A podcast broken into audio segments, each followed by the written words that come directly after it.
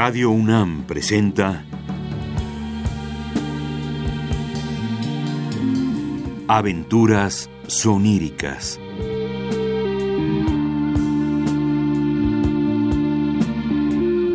Un programa a cargo de Eduardo Ruiz Aviñón.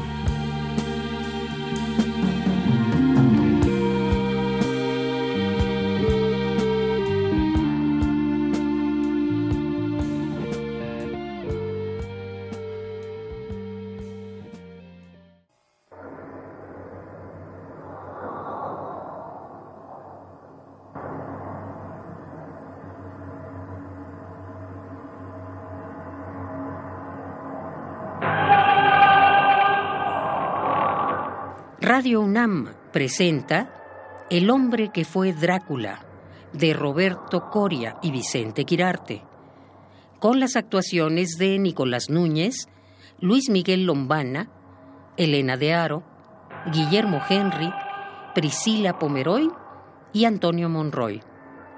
Agradecimiento especial para Teatro UNAM y TV UNAM.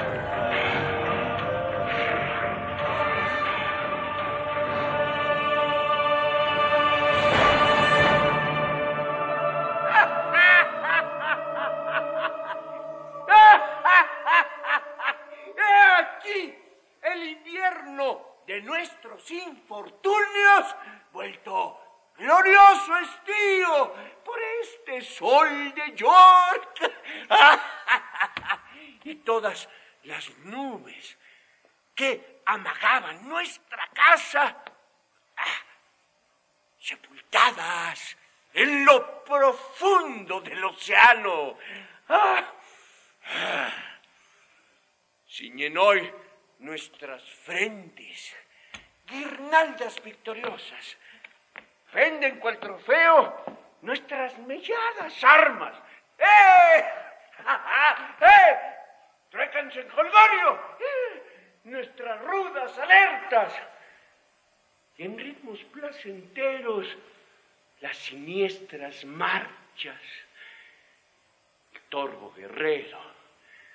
Suaviza sus arrugas. Y ahora, en vez de montar bardados corceles para asustar el ánimo de horrendos adversarios, ah, cabriolea, ágil en la alcoba de una dama, al compás del lascivo deleite del laúd.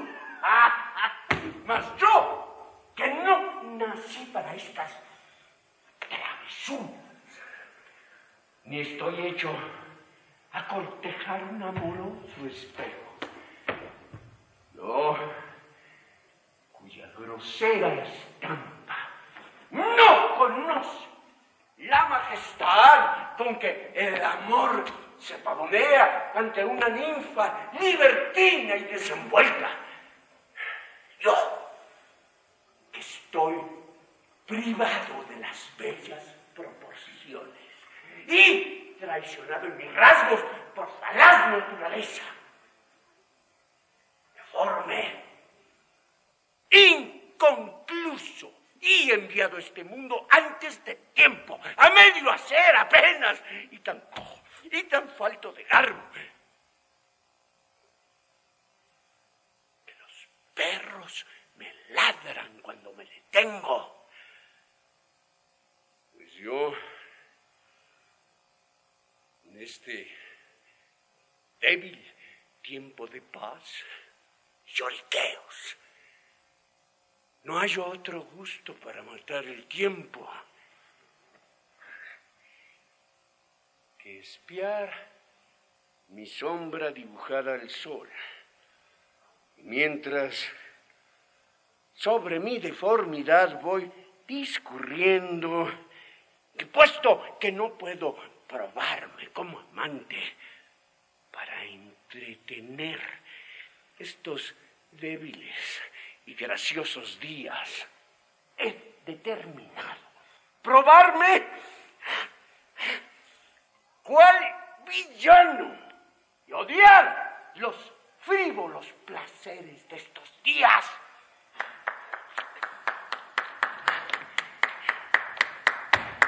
¡Ram! ¿Llegaste? ¿Eh? Nunca deja de sorprenderme, señor. No cabe duda que usted será el mejor Ricardo III que se verá en años. Bienvenido a mi casa. Ven, entra. Entra al escenario y deja en él un poco de la felicidad que traes contigo. Es un privilegio, señor. ¿Qué tal el viaje? Apresurado, pero bien. ¿Cumpliste con tu promesa como te lo pedí en mi carta? Sí, por supuesto, señor. Tuve que resolver algunos asuntos pendientes antes de dejar Irlanda. Ah, pero lo hice. Diez días antes de lo planeado y libre de compromiso. Totalmente a sus órdenes. Ah, oh. Esta debe de ser Flores, tu adorable esposa. Así es, señor. Eh, creo que nunca lo mencioné. Mi esposa también se llama Florence. Qué coincidencia. ¿Cuánto tiempo llevan casados? Eso no es importante ahora. ¿Cómo está tu Florence? Ah, muy, muy contenta, señor. Siento mucho haber interrumpido su luna de miel, pero era imprescindible que estuvieras aquí antes del estreno. Ah, No, no, no, no, no se preocupe, señor. E- Ella siempre quiso vivir en esta ciudad. Es una mujer joven. Le gusta la gente, las fiestas, el ruido. El ruido, el ruido, Brahma. Eh, ¿No es acaso mejor el silencio? En él se afilan los pensamientos más profundos. El silencio es como la noche. El ruido es para el día. Y nosotros que nacimos para adorar a nuestro Señor el teatro, somos criaturas de la noche. ¿Es cómodo su alojamiento? Sí, señor. Ah, por supuesto, fue muy generoso de su parte eh, al encargarse personalmente de todo. Debes saber que Southampton es una de las calles más exclusivas de la ciudad. Eh, eso es evidente, señor. Y lo primero que se fijó mi esposa apenas llegar. Nada más la dejé instalada. Decidí presentarme ante usted. ¿Qué tal? ¿Qué opinas de nuestra bella ciudad? Ah, es mil veces superior a todas las descripciones que he leído. El Big Ben, con sus notas profundas, solemnes. Gracias a los libros creí conocerla, pero vivirla, caminar entre la muchedumbre de sus calles, ser parte de ella es increíble. Y la niebla es un ser vivo. Nos envuelve, nos acaricia pareciera querernos sofocar. No es fácil amar a Londres, pero como dijo alguien muy sabio, cuando alguien se cansa de Londres, es que está cansado de la vida. Nunca creí tener la suficiente voluntad para dejar mi tierra natal. Pero, heme aquí, un irlandés forastero en tierra ajena, en la reina de las ciudades, en la capital de la civilización. Me encanta tu candor, querido Bram, porque no todo es luminoso en la ciudad. Ya me encargaré de mostrarte sus partes oscuras.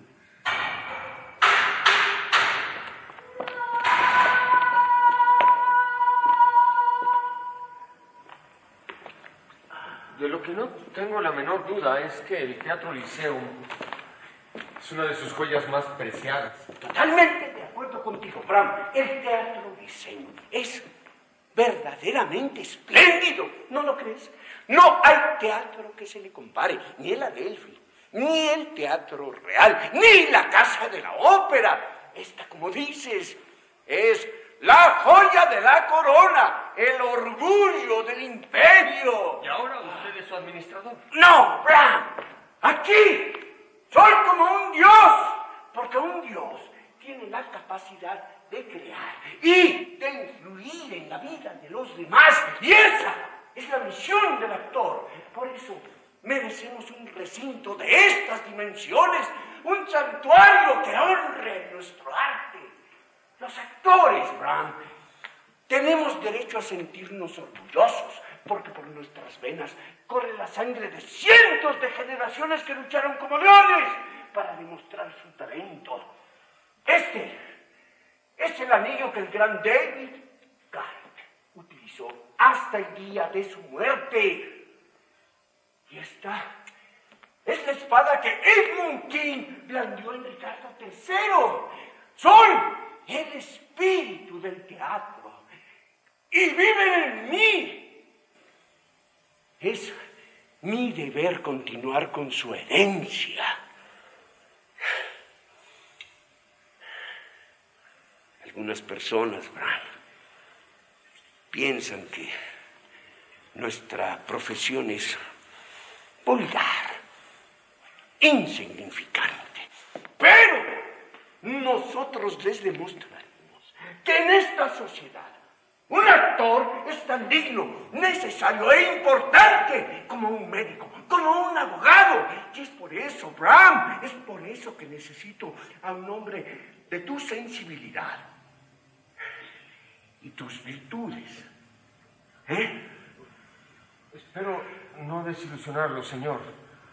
Lo que sí puedo asegurarle es que jamás he faltado mi palabra. Tenemos mucho trabajo por delante, querido Bram, para volver a abrir las puertas del liceo. Vamos a lanzar una campaña, como no se ha visto en décadas. Y créeme, soy un perfeccionista conmigo. Vas a conocer el infierno. No temo al trabajo duro, señor. Serás mi brazo derecho, querido Bram.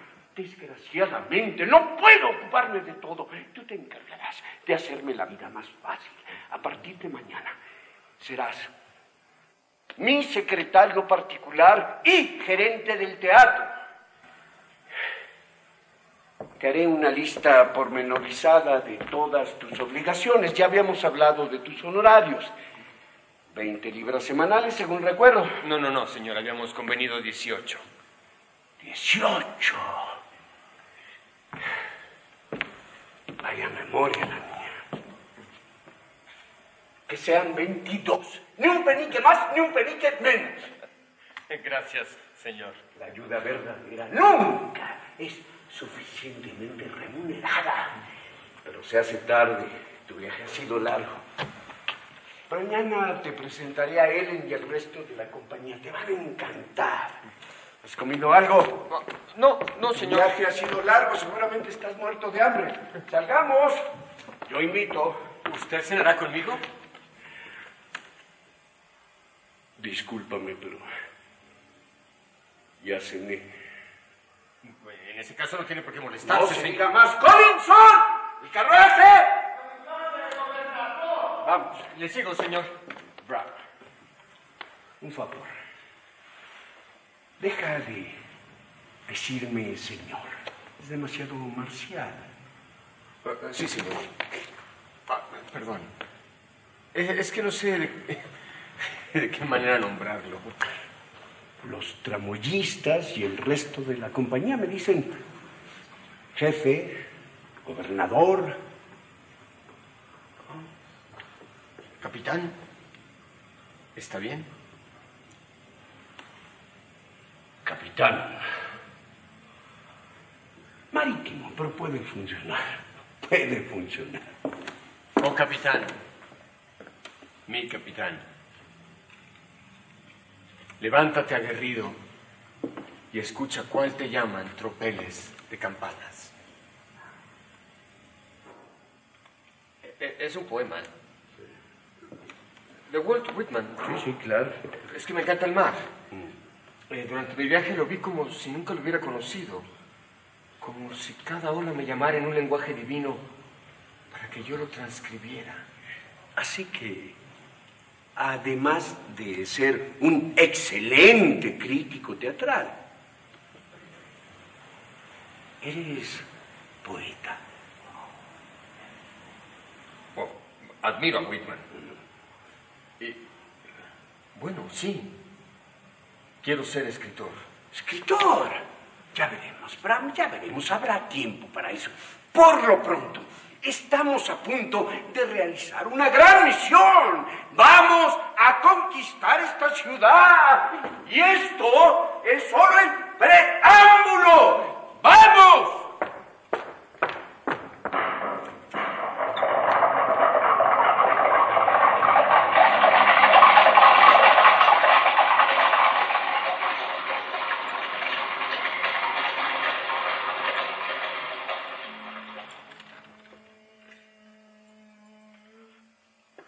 de lo más de tus entrañas, salió el infernal sabueso que nos ha perseguido de muerte a todos. Ese perro que tuvo dientes antes que ojos para despedazar indefensos corderos y beber su generosa sangre. Ese odioso destructor de la obra de Dios.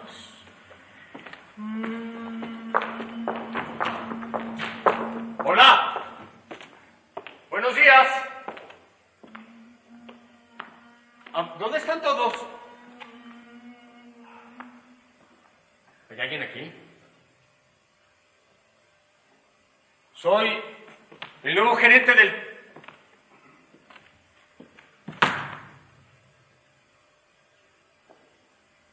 Claro que no hay nadie. La entrada es hasta dentro de media hora. Eres extremadamente puntual, Bram. Exageradamente puntual.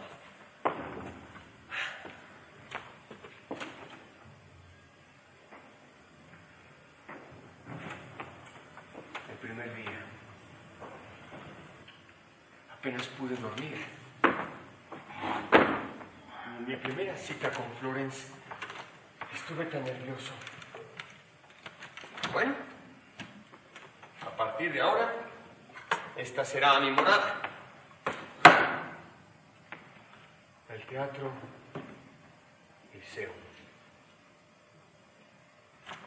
Muchas personas transitan por la vida y sueñan con lo que nunca ha de consumarse.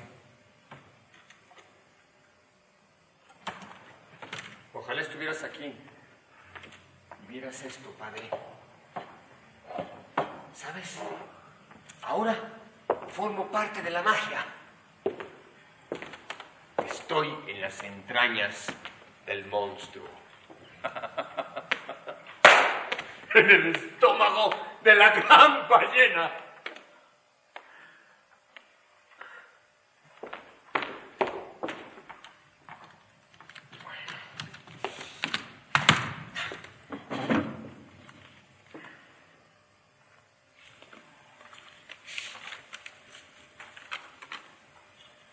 Querido Bram, Bienvenido de nuevo a mi casa, que a partir de hoy es la tuya. Leas estas líneas, ya habrás descansado y te habrás repuesto del viaje. Espero que encuentres cómoda tu oficina. Casi no me verás por las mañanas, pues soy torpe bajo la luz del sol. Tu primera labor será responder las cartas que he recibido de mis admiradores esta semana. deseo que disfrutes tu estancia en nuestro bello recinto. Con, Con mis mejores deseos, Irving. Por aquí está. Estoy segura de que por aquí está ¿Quién? la bestia.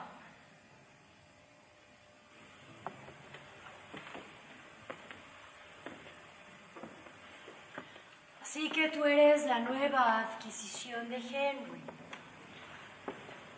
¿Por qué llegaste tan temprano? ¿Acaso no te quieren en tu casa? Perdón. Debo confesar que eres diferente a sus víctimas anteriores. Disculpe, madame. Usted es... Ellen Terry.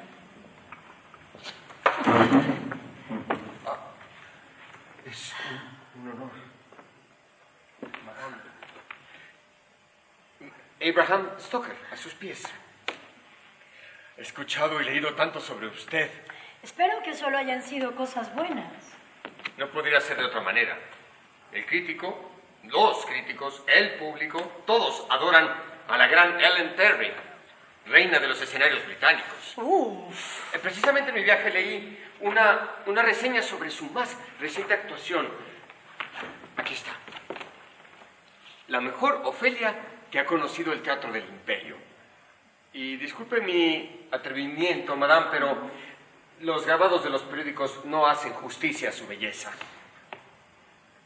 Perdón, a su persona.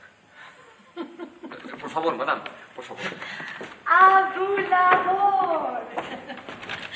¿Este encanto irlandés funciona con todas?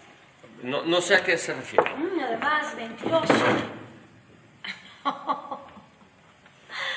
Yo solo quería conocerte y darte la bienvenida al castillo Irving antes de que llegue el resto de sus súbditos.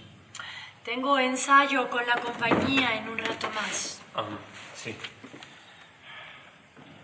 Ah, sí, sí, aquí está. Está programado para las 10 de la mañana. Le suplico que lo termine antes de la 1 de la tarde. Eh, tiene prueba de vestuario a la 1.15. Veo que eres tan eficiente como Henry asegura. Bueno, solo quiero hacer bien mi trabajo, es muy importante para mí. Tengo entendido que Henry te conoció en Dublín. Sí. Uh, yo apenas tenía que 20 años. Aún era estudiante en el Trinity College, pero lo recuerdo como si fuera hoy. El, señor Irving interpretaba al capitán Absolute en Los Rivales. Sí, conozco la obra. Debió verlo en escena, madame. Gracioso, imponente, desplegaba una energía impresionante. Nunca había visto yo a alguien manejar la espada en el escenario con... Parece amor a primera vista. No, no, no lo malinterprete, madame. Lo que quiero decir es que el, el talento del señor Irving resumía toda la magia del teatro. Creo que a partir de ese momento se consolidó en mí mi, mi- mi- mi pasión por el teatro que inicié a través de los relatos de mi padre. ¿Tu padre es dramaturgo? No, no, no. No, no, él. Bueno, él murió hace dos años y, y trabajó prácticamente toda su vida para el Parlamento en Dublín.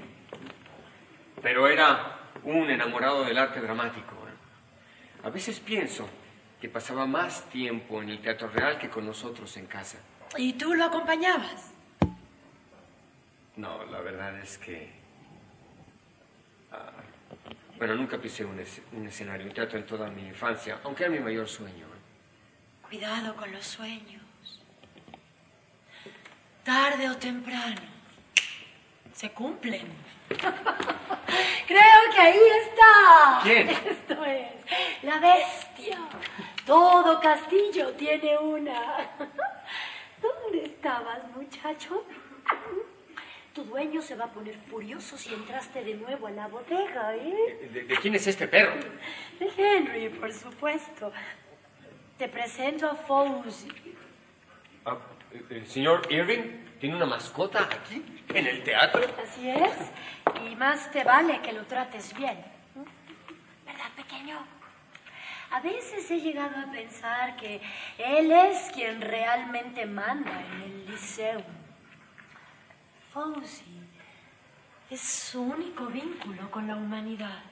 Señora Terry, estamos listos. La voz del trabajo. La veré después, madame. Ha sido un placer hablar contigo. Ya reanudaremos esta conversación más adelante. Estaré encantado. Despídete del caballero, Fauzi.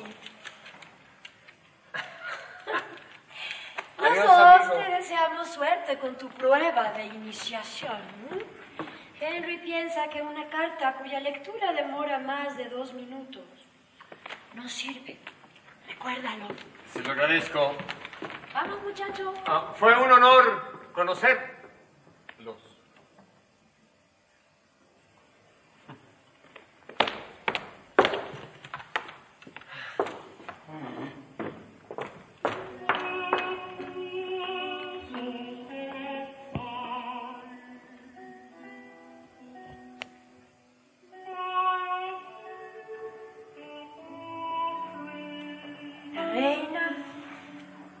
Los escenarios británicos. Ah. Si es encantador, caballero. Si todos supieran que esta es otra de mis interpretaciones. La gente. La gente solo quiere ver la faceta más deslumbrante del actor, pero no. No todo es fama y aplausos. Máscaras. Máscaras. Máscaras que esconden el verdadero rostro. Escudo perfecto que nos ayuda a crear el espejismo. La magia. La magia confunde entre vestuario, maquillaje, pelucas. Cuesta reconocerme. Esta... Esta no es mi voz. Es sí mi boca. No es mi mirada. Sí mis ojos. La única constante, Ellen. Es el pesar.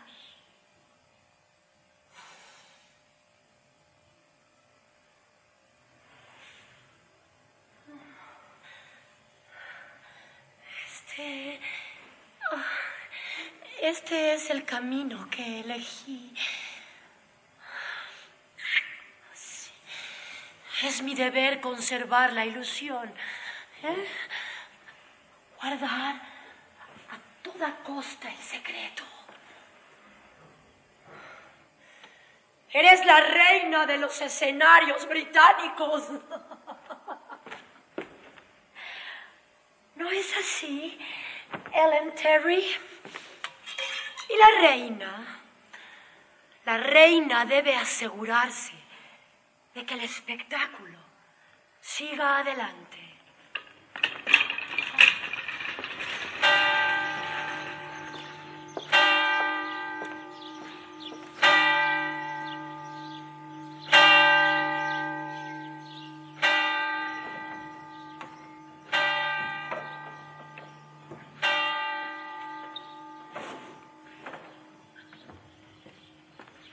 Buenos días, Brown.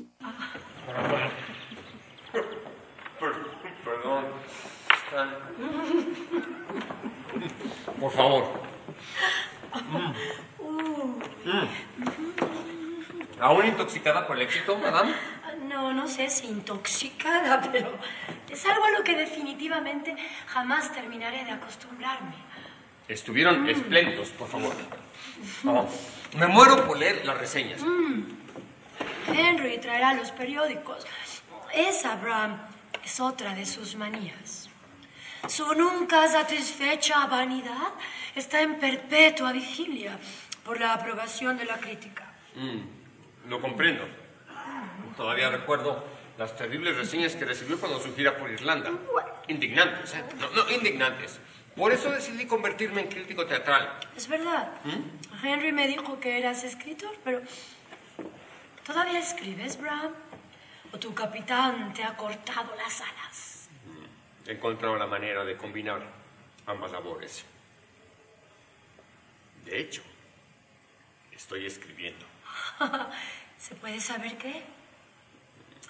Una obra de teatro. No. Ya sé, vas a rebelarte y criticar a Henry. No, no.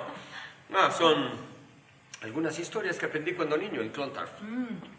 Si hay algo en Irlanda, son leyendas. Así es. Algunas las aprendí cuando mi madre me las contaba antes de ir a dormir. Otras las escuché de bueno, la servidumbre, de los ancianos. Así que son historias de espectros. Podría decirse.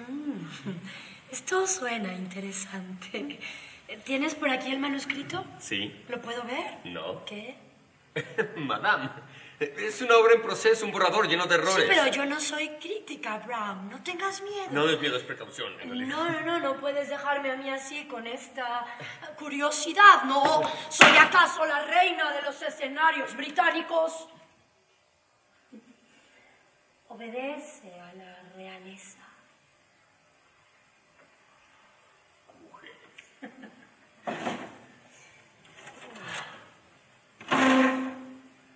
Por favor, madame, sea completamente franca.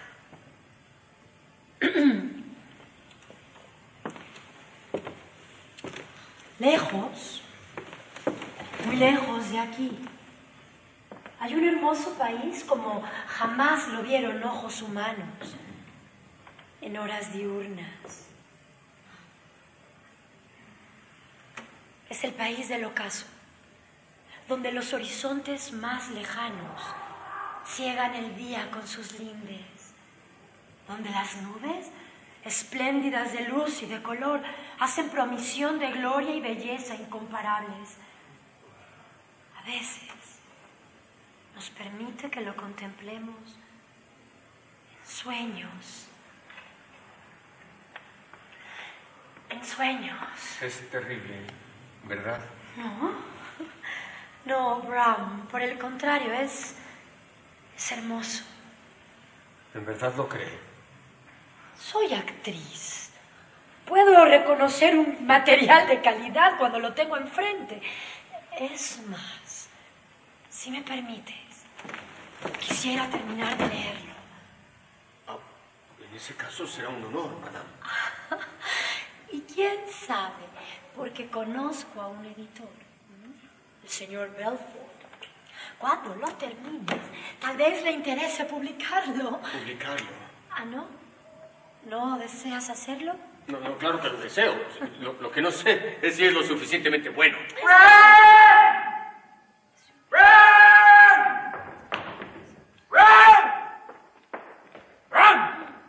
¿Has leído esto?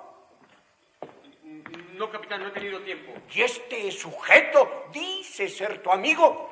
Al hundir esa daga en mi corazón, es como si te la clavaran a ti. No sé a qué se refiere. ¿Qué sucede, Henry? Por favor. George Bernard Shaw es tu amigo, me lo dijiste el otro día. Bueno, sí, capitán, estudiamos juntos. Falto de garbo y encanto, como su personaje. El señor Irving es incapaz de articular palabra y caminar al mismo tiempo. ¿Qué demonios se cree? Henry, la pluma es más poderosa que la espada. Es más que eso, Es solo una mala crítica. más que eso. Además, capitán, su público opinó lo ¿Es contrario. verdad? Si nos aplaudieron. Te aplaudieron.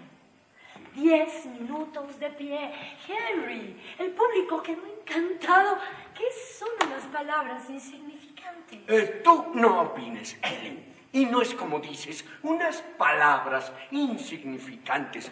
que saben los críticos de la sangre, el sudor, las lágrimas que se vierten para lograr una puesta en escena, que saben del sufrimiento, la entrega, el sacrificio de hombres y mujeres a la profesión más noble que pueden saber ellos.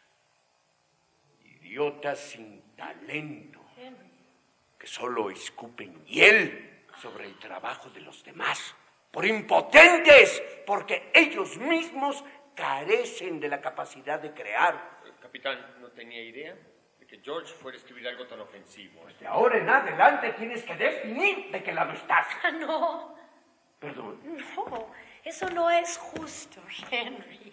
Bram no tiene poder ni culpa sobre las opiniones de los demás.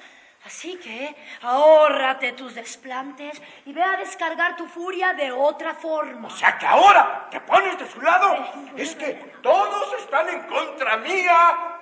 Mujeres, dales más poder del que merecen y se convertirán en un dolor de cabeza. Y más si son actrices. ¡Ja! Aquí viene. Es hora de ponernos a trabajar. Eh, Todos los pendientes de la obra están resueltos, capitán. Bram, ¿quién habla de esta obra? Me refiero a la siguiente. Aparta, que te traga el piso. Y Laura, está la sangre de tus venas. Sin tuétano, tus huesos y tus ojos que fulguran. No tienen ya mirada. Mirad en esto un acto. Nobles pares. Que es habitual en él no es nada grave. Solo que echa a perder nuestra alegría.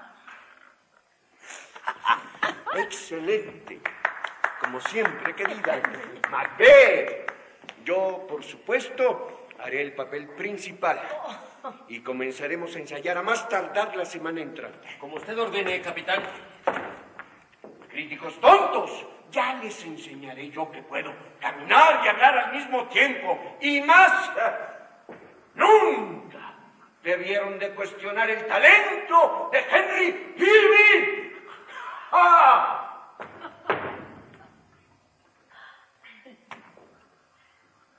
Gracias por interceder por mí, madame.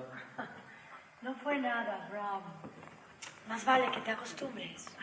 Pero el señor Irving no siempre es así, ¿verdad? Repito, más vale que te acostumbres. Y ahora me voy, es tiempo del paseo de la bestia. Iremos a Holland Park. Leeré esto con gran atención, tal y como acordamos. ¿Sabes? Bajo la sombra amable de un árbol. Ya lo comentaremos. Esperaré con ansia su opinión. Bra. Gracias por compartirlo conmigo. Sé que fue difícil para ti. No, no, fue un honor, madame. Por favor, llámame Ellen.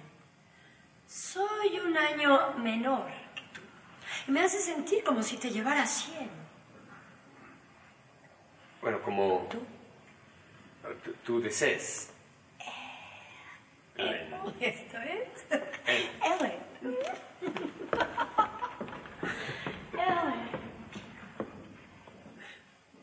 Ellen.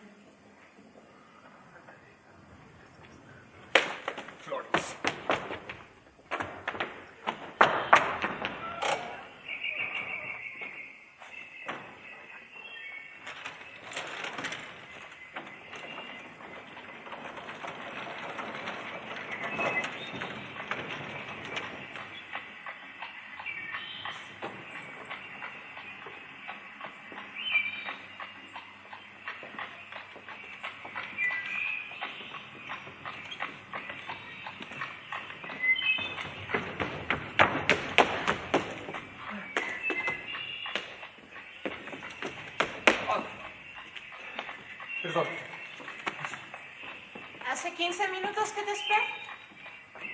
Es que, es que tuve algunos asuntos pendientes en el teatro. El teatro, el teatro. ¿Y qué hay de tu esposa? Para eso me casé contigo. Lo que pasa es que el teatro me exige tiempo. ¿Deberías dedicarme la misma devoción? Cariño, es mi trabajo. No me parece así. Te he visto, Bram, eso es lo que siempre soñaste. En nuestras citas no haces otra cosa que hablar de teatro, ¿recuerdas? Disfrutas cada instante al lado del señor Irving, aún más de lo que disfrutas estar en mi compañía. Y lo mismo sucede con esta mujer, la actriz. No, no, no, por favor, no volvamos a lo mismo. La señora Terry solo es objeto de mi mayor respeto. ¿Mm? Tú eres mi esposa. Mi pensamiento ¿eh? y mi fidelidad son solo para ti. No lo creo.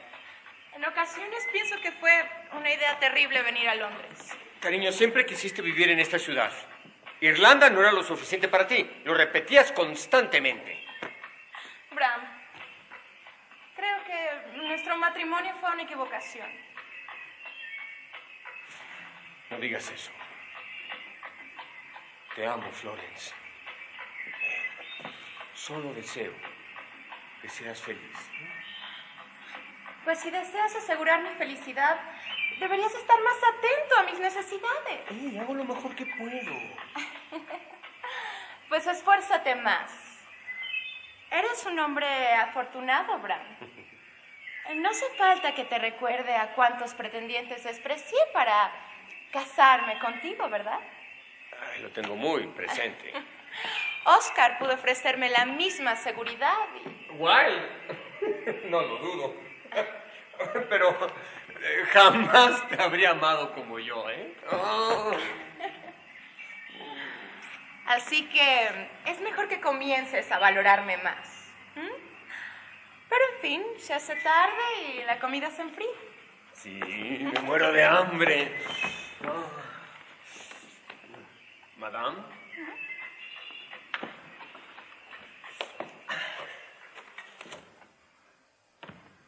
Sabes, hoy por la mañana conocí al señor Gilbert. ¿El dramaturgo? Un hombre encantador. Conversamos un largo rato. ¿Y? Nada, solo me pareció interesante, inteligente. Parece apasionarle todo cuanto hace. Yo también soy un hombre apasionado. No en todo, querido. Eh, no en todo. Estaba pensando. Tal vez una forma de combatir el tedio y tus ausencias sea conocer gente nueva, frecuentar otros círculos.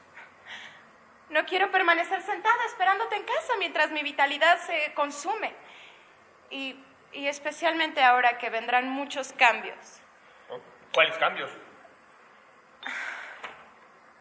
Bram, vamos a tener un hijo. Hijo. Me lo dijo ayer el doctor. No sé cómo pudo ocurrir. ¿Y por qué no me lo dijiste ayer mismo? No lo sé. Por miedo.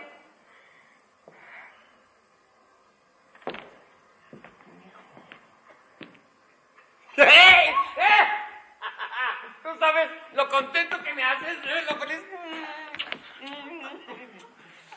Es muy fácil para ti decir. Tú no engordarás como una vaca. Me voy a convertir en un monstruo. Ay, pero qué vaca tan hermosa. ¡Ey, cariño! Voy a hacer todo lo que está en mis manos. Ay, para hacerte más cómodo el embarazo. De ello no hay duda. ¿Mm? Ah, te veré en la noche. ¿Cómo? Florence, no, no- no has comido nada. Perdí el apetito. Te veré después si eh, tu trabajo te lo permite. Florence, no me hagas esto. ¡Ey!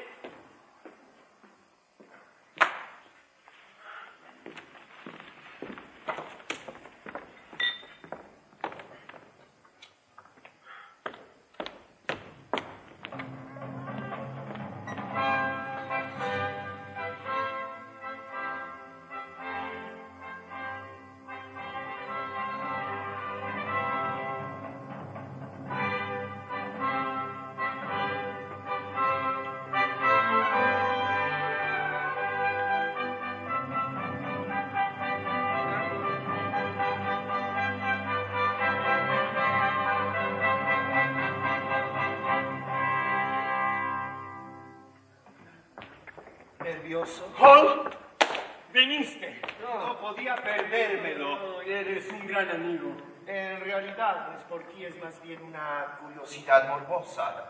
¿Leíste el artículo de George Bernard Shaw al Ricardo III? Vaya que sí. Eh, no obstante, todo el mundo comenta maravillas de la obra y esta vez no podía perderme la oportunidad de verlo con mis propios ojos. El montaje te va a encantar. No hemos escatimado una sola libra en la producción. El señor Irving y la señora Ferry están increíbles. Ella es fenomenal. Él es bueno, lo admito. Ay, no dirías lo mismo si fuera el protagonista de una de tus obras. Él nunca actúa en una de mis obras, lo sabes. Desprecia todo lo que no ha salido de la pluma de Shakespeare, de todo lo que se aleja de los clásicos. Ser o no ser. ¿Te lo imaginas en una de las obras de Oscar Wilde? Sería una estupenda Lady Windermere. Vamos, no seas tan severo, ¿eh? Dale una oportunidad. Además veo que te has convertido en el abogado del diablo y en todo un hombre de teatro. Te felicito, Bram. Tu papá estaría orgulloso de ti. Así es. Eh, por cierto, ¿cómo está tu madre? Extraño su estilo. Ah, está bien, ocupada, como siempre. Me escribe dos veces al mes. Ah, no cabe duda de que tiene dotes literarias. De hecho, en su última carta te envía saludos. Por favor, devuélveselos con mi cariño. ¿Y tu esposa? Bueno, ya debería estar por llegar. Ah, Buenas noches, querido. hola. Pero mira quién tenemos aquí. Hace mucho tiempo que no nos vemos, Hall. Encantado de saludarte, Florence. Tú siempre tan distinguida. El embarazo te ha hecho florecer. Tu luces idéntico a la última vez que te vi. En cambio, tu amigo ha subido de peso. Esas cenas en su club de carnívoros no solo lo han alejado de su hogar, sino han hecho estragos en su figura. Eh, desde que lo recuerdo siempre fue un hombre grande.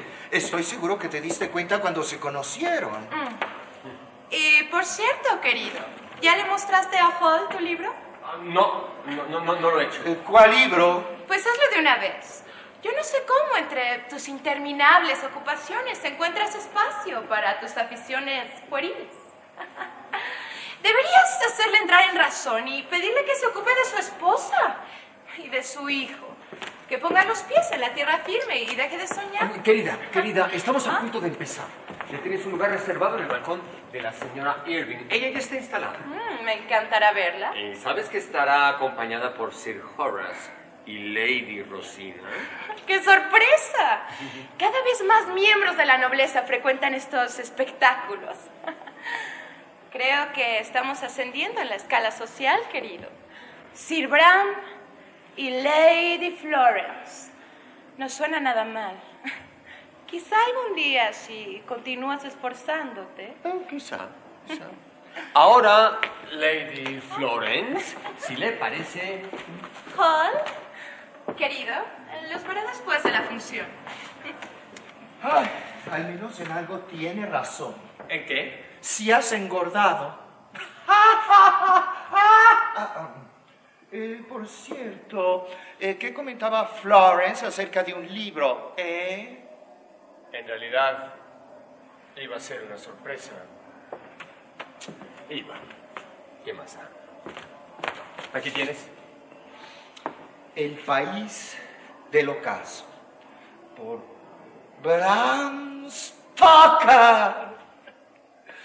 ¡Bravo! ¡Lo lograste, viejoso! Te felicito, estoy muy orgulloso de ti. Gracias, amigo. Fue toda una aventura, ¿eh?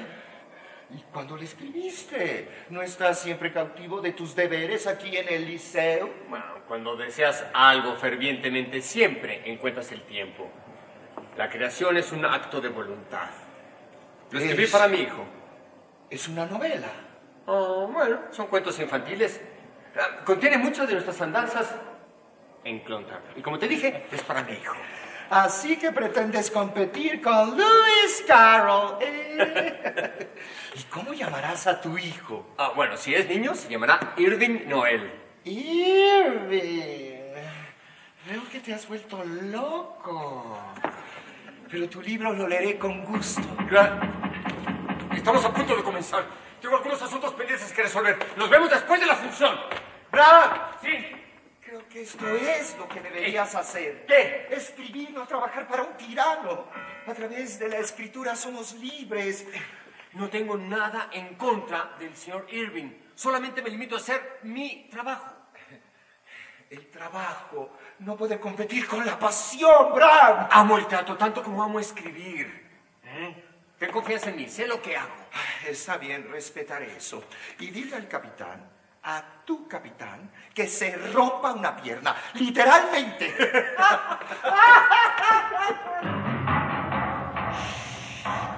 ¡Silencio! Es el búho que chilla, fatídico centinela, que da las siniestras buenas noches. Mi prenda amada, el rey Duncan, viene esta noche. ¿Y cuándo ha de partir? Mañana, acaso. Nunca verá ese sol mañana. Noble esposo, tu rostro es como un libro en que pueden leerse extrañas cosas. Para engañar al mundo, haz como el mundo. Finge bondad con lengua, manos, ojos. Muéstrate como flor cándida y pura, mas sé el áspid que oculta.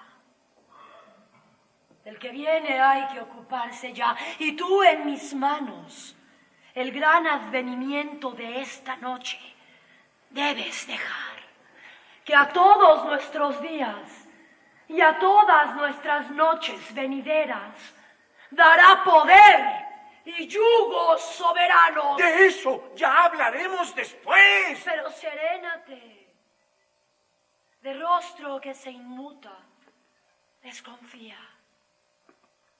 Lo demás, noble Thane, es cosa mía.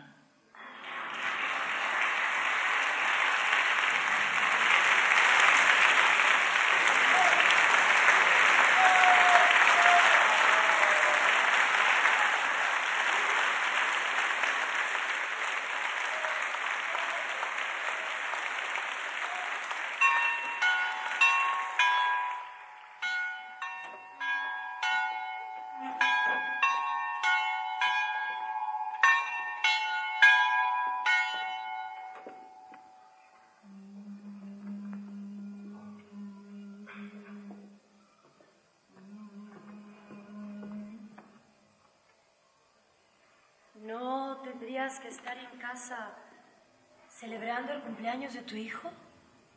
No me siento bien. ¿Qué ocurre, Bram? Ah, preferiría no hablar de ello. Callar el pesar estrangula el alma. Lo sé. Bien. ¿Hay algo sobre el estreno? No he tenido cabeza para leerlo. Por Dios. ¿Pasa algo? Sí. Un barco encalló en Whitby. Dime. El mar, sinónimo de paz, también puede convertirse, por supuesto, en tormenta. ¿Cómo era? Ah, Sí. ¿Cómo era estar atado a una cama? Tantos años enfermo, frente a semejante espectáculo.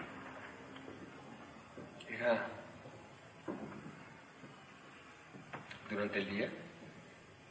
Me hipnotizaba el azul intenso de sus aguas.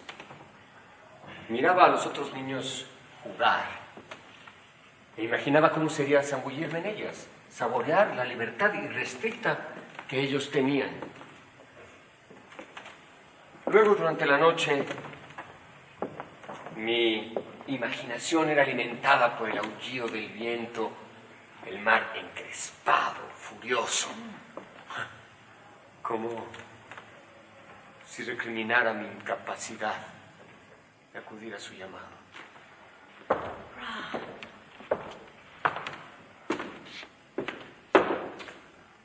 ¿Qué haces tú aquí? Platico con Brown. ¿No deberías de estar en tu camerino preparándote? No hago ningún daño, Henry. Harías más ocupándote de tus cosas y no quitándole el tiempo a mi gerente. Esta actitud de señor feudal que tomas es irritante, Henry. Deberías tener más respeto porque no somos títeres a los que puedes manipular a tu antojo. Querida Ellen, Dime, Henry. eres la actriz más talentosa del imperio y una pieza muy importante del éxito de esta compañía. Pero da la impresión de que hay algunos papeles que todavía no entiendes del todo. Como... En este teatro mando yo. Henry. Por si no lo sabías, este hombre me pertenece. Todos me pertenecen. Así que cumplan con su deber. ¿A qué viene este alboroto? Réprobo, el increado, el inefable, el expulsado de los cielos, el traspasado por mano impía. No esperes la luz tres veces ardiente. No aguardes el más poderoso de mis artificios. ¿Cómo te llamas? Soy el corruptor. El mentiroso. En una palabra, el mal.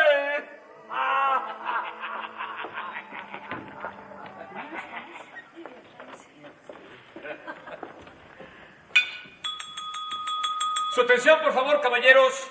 Su atención, por favor. Como gerente y administrador de este Teatro Liceum, es para mí un auténtico placer darles la bienvenida a su Beef Steak Room.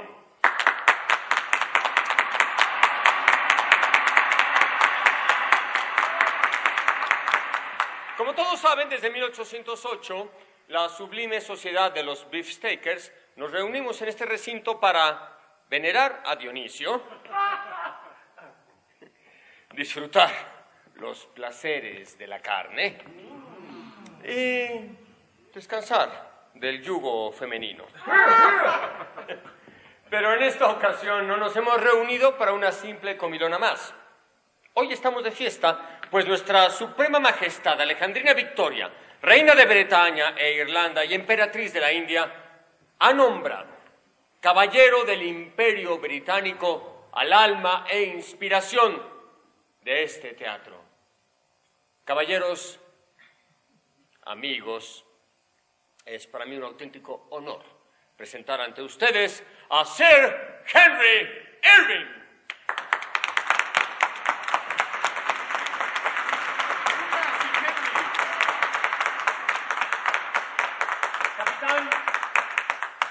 No hace falta expresarle lo orgullosos que estamos. La comunidad artística en pleno tiene una deuda inmensa con usted. Su talento e inspiración nos han hecho respetables ante los ojos del mundo.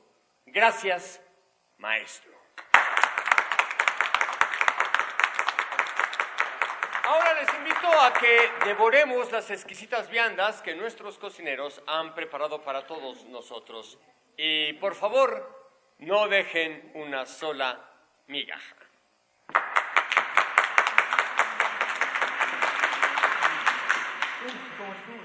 Siempre has sido un gran orador, desde la escuela. Permíteme presentarte a mi buen amigo, el profesor Armenius Bambery.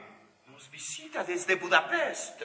¿Desde Budapest? Así es. Ah, eh, profesor, por favor, siéntase como en casa. Bienvenido al Teatro Liceo. Es usted muy amable. ¿Su presencia en la ciudad es por, por placer, por negocios? Hago una investigación en el Museo Británico. ¿En verdad? Un lugar. Eh, ¿Sabe que yo soy eh, asistente frecuente del Salón Oval? El salón. Bueno, oval. ya tendrán tiempo para entablar un debate literario. Es oportuno rendir pleitesía al homenajeado. Profesor, por aquí. Capitán, ¿usted recuerda a mi amigo Hall Kane? Por supuesto. Bienvenido, señor Kane, es un placer. Sir Henry, en tiempos pasados hemos tenido desencuentros, pero permítame felicitarlo sinceramente por este logro. Es un triunfo para todos nosotros. Mi más genuino agradecimiento, señor Kane. ¿Y su acompañante es? El profesor Armenius Bamberi de la Universidad de Budapest. Visitante extranjero, a todas luces. Doctor en medicina y Oh. derecho, lingüista, Oh. folclorista, Oh. filósofo. Poeta. Henry, es un honor. Llevo algunas semanas en la ciudad y asistí a su función de Fausto.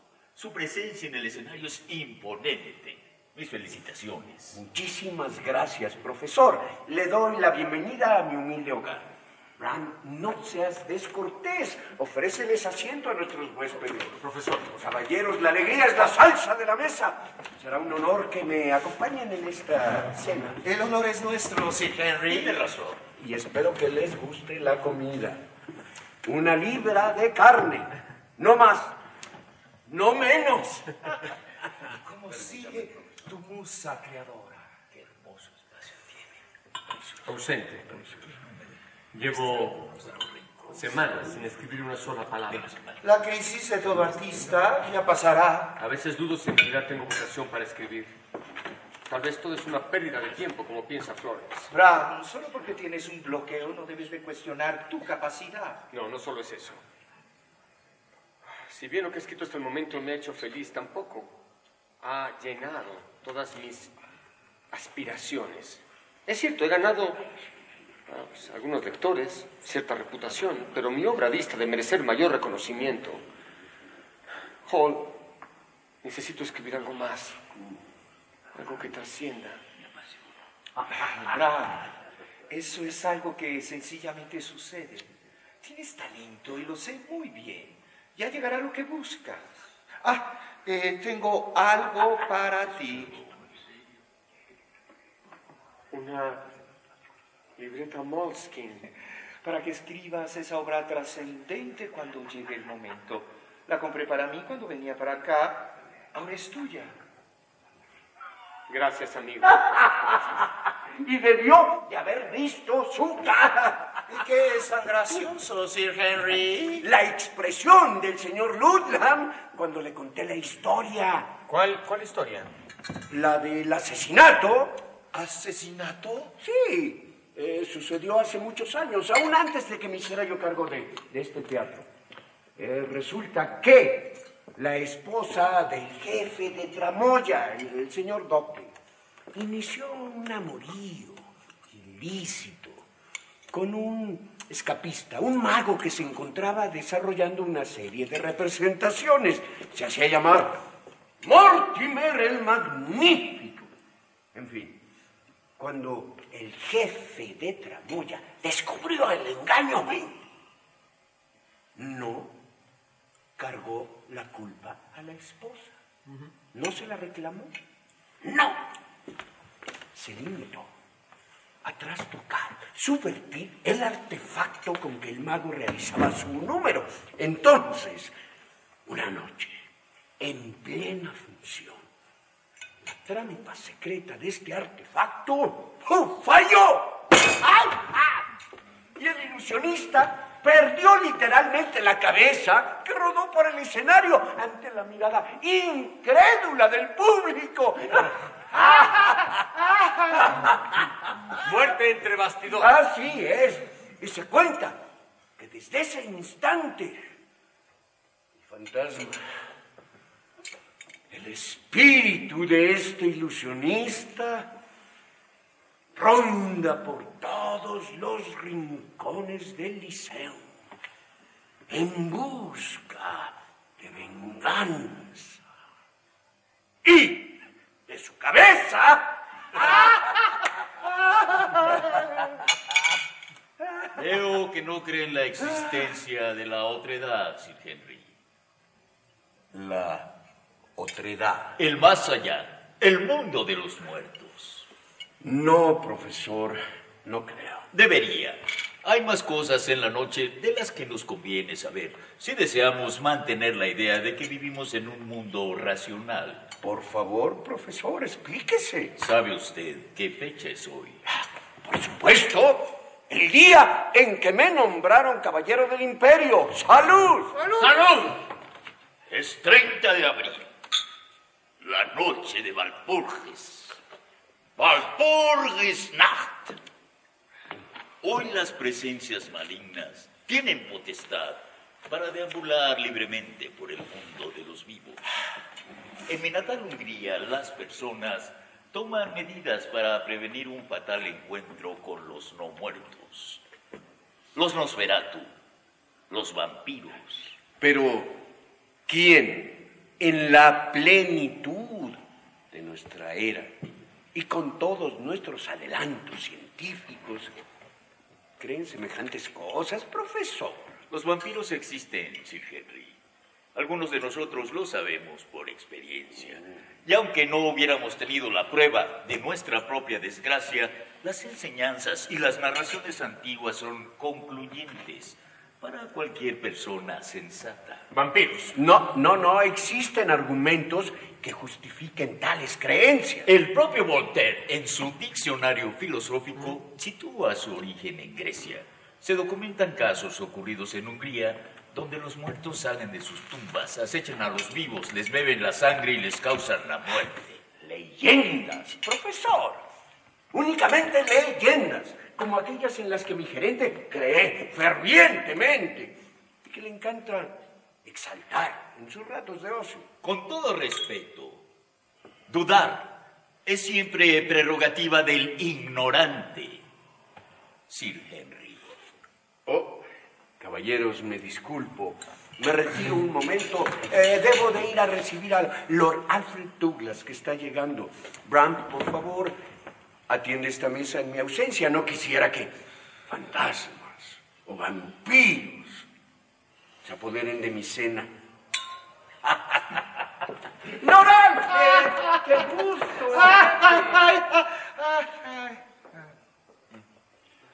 Y yo debo atender a un poder superior.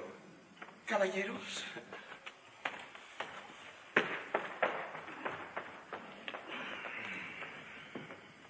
Le ofrezco una disculpa por la incredulidad de mi jefe. Es algo a lo que estoy acostumbrado, amigo Stoker.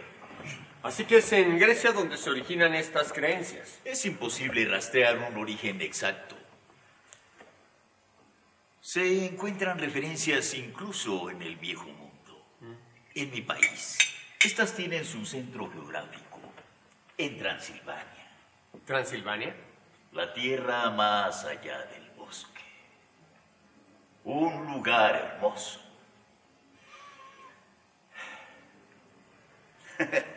Puedo percibir su interés, amigo Stoker.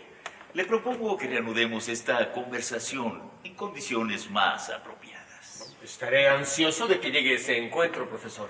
¿Qué le parece si nos reunimos mañana en el Museo Británico a la hora del almuerzo? Ahí estaré. Y ahora seguiré el ejemplo de nuestro común amigo, el señor Kane, el llamado de la naturaleza. es por aquí, profesor. Lo veré en unos momentos.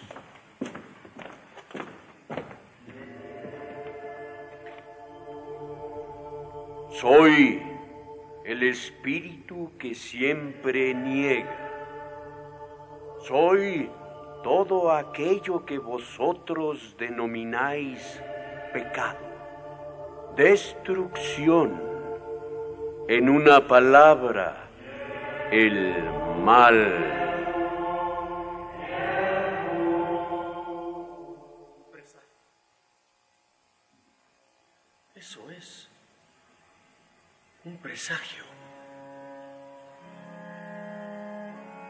una historia de vampiros.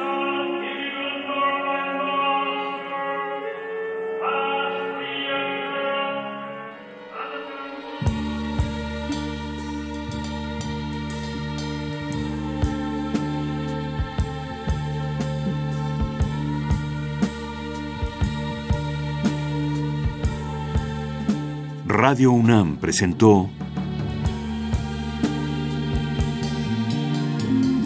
Aventuras soníricas.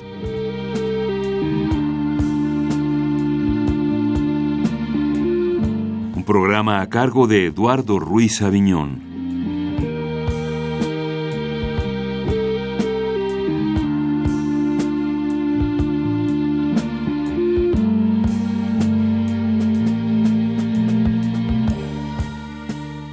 Radio UNAM presentó El hombre que fue Drácula, de Roberto Coria y Vicente Quirarte, con las actuaciones de Nicolás Núñez, Luis Miguel Lombana, Elena de Aro, Guillermo Henry, Priscila Pomeroy y Antonio Monroy. Agradecimiento especial para Teatro UNAM y TV UNAM.